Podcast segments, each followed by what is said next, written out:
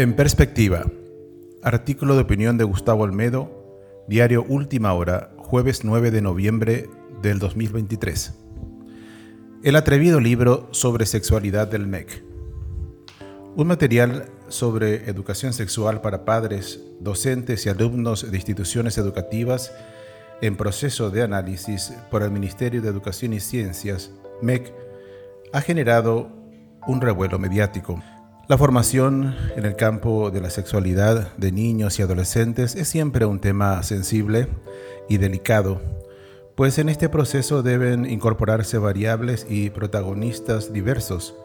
desde los padres de familia en primera línea y los docentes, pasando también por aspectos relacionados con la cultura y la tradición de los escolares, sus creencias y valores, así como elementos particulares de su persona, las etapas del desarrollo físico y psicológico,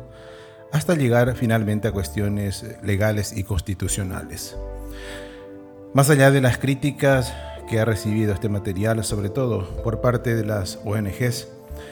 y que deben ser analizadas en su debido momento y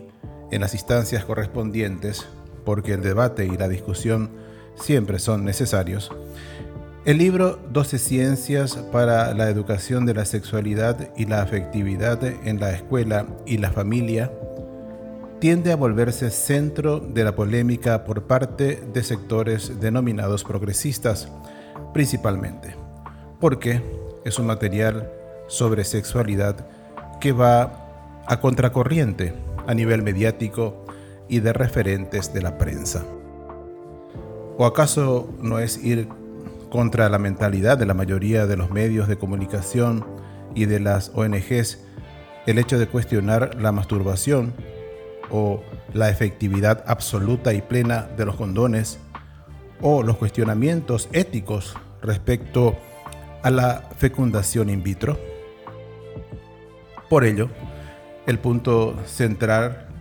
para definir una valoración del material, ya sea por parte de los padres, los docentes o de la misma cartera de educación, no pasa esencialmente por calificar de muy conservador tal o cual afirmación o de descalificar una indicación porque ella suena demasiado religiosa, etc. Sino más bien por ir hasta las fuentes de la investigación de la ciencia médica y psicológica sobre dichos puntos. Se trata también de hablar claro y sin falsedades. El material cuestiona la absoluta efectividad de los preservativos para evitar embarazos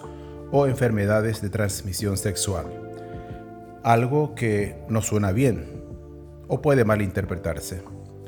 Sin embargo, no se puede negar que son numerosas las investigaciones científicas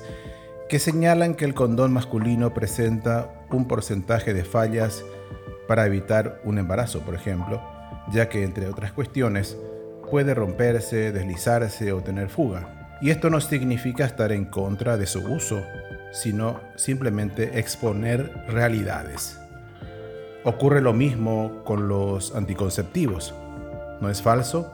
o anticientífico exponer los efectos secundarios y los peligros que puede acarrear su uso indiscriminado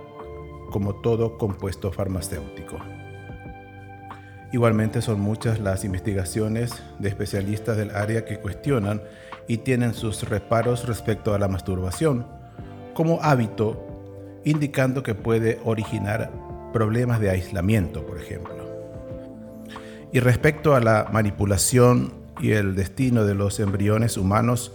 que se implantan o congelan, son también innumerables las críticas y los debates éticos puesto que están en juego vidas humanas, es decir, en todo esto hay cuestiones que merecen ser discutidas. La preocupación de muchos padres de familia respecto a la inclusión de la cuestionada ideología de género en este tipo de proyectos educativos también debe ser tenida en cuenta, más aún observando las consecuencias de estas perspectivas teóricas en otros países y que van avanzando incluso evitando las críticas a través de la llamada cultura de la cancelación, donde toda opinión contraria es considerada fobia o discriminación. En este contexto es de esperar que se lleve adelante el sano y necesario debate respecto a materiales de educación sexual en instituciones educativas y que éste busque principalmente no la difusión de ideologías o doctrinas, sino las prácticas respetuosas de la sexualidad basado en la dignidad humana, en su integridad, en la biología en la ciencia y en el respeto a los padres de familia.